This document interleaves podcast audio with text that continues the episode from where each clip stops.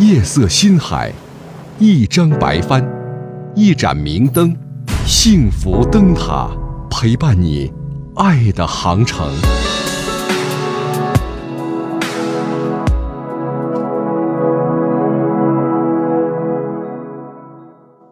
各位好，我是张明。今天我们继续来跟大家聊一聊，在演讲过程当中，我们应该有哪些注意的事项。在之前的分享课当中，我们讲到了大家要充满自信走上舞台，展示风采，传递观点，要注意自己的气息、停连、发音。最重要的是要对自己的态势语，也就是肢体表情啊这方面的加以重视。那今天重在跟大家分享一下讲什么。在口语表达过程当中，我们应该分享的是自己的观念和思想。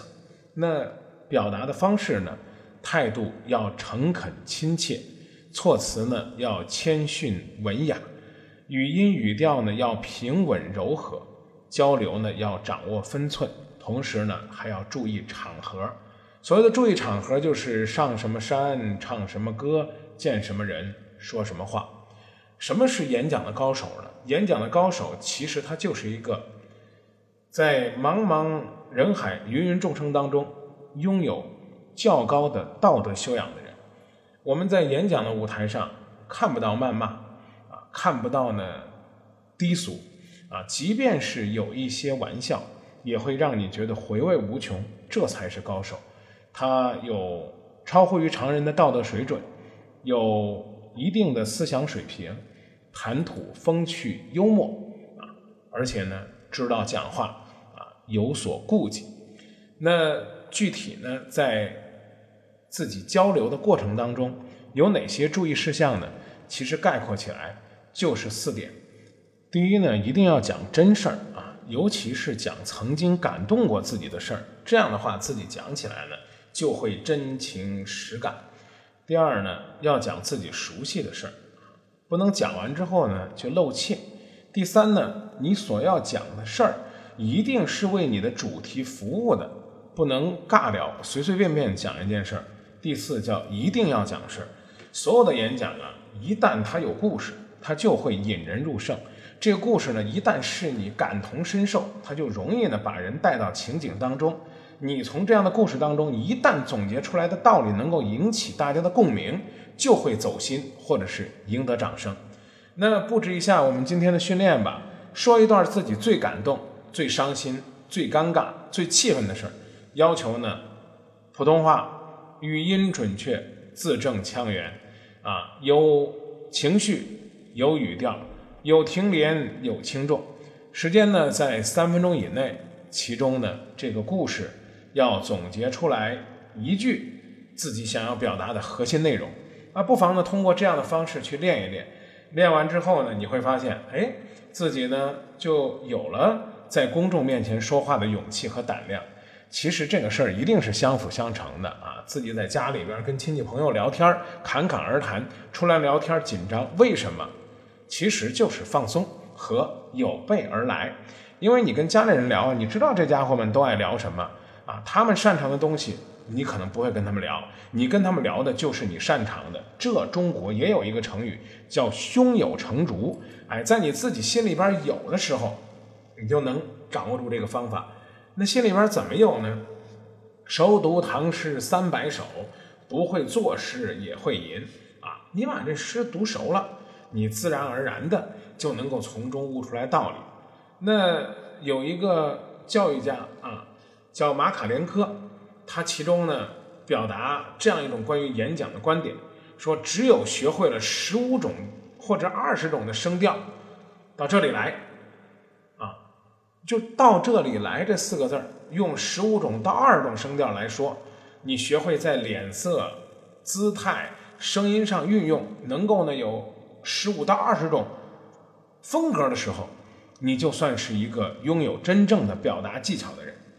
这个人呢是个前苏联的教育家啊，我不知道他的观点你们是不是能够接受？就是你能够熟练的掌握二十种语言啊、声调、脸色、态势啊，去讲自己或感动、或激动、或伤感、或难忘、或尴尬、或气愤的一件往事，你就能够成为一个非常好的语言的表达者，或者是一个教育家。如果大家觉得这玄乎了，再继续引经据典啊，其实演讲啊，引用经典、引用别人的话也会很有说服力。有机会我们在怎么写演讲稿的过程当中，跟大家专题分享如何来引经据典，让别人的观念来佐证自己的观点。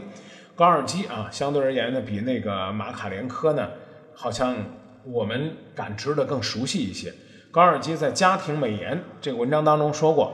作为一种感人的力量，语言真正的美产生于言辞准确、明晰、动听啊，这就是我们的语言。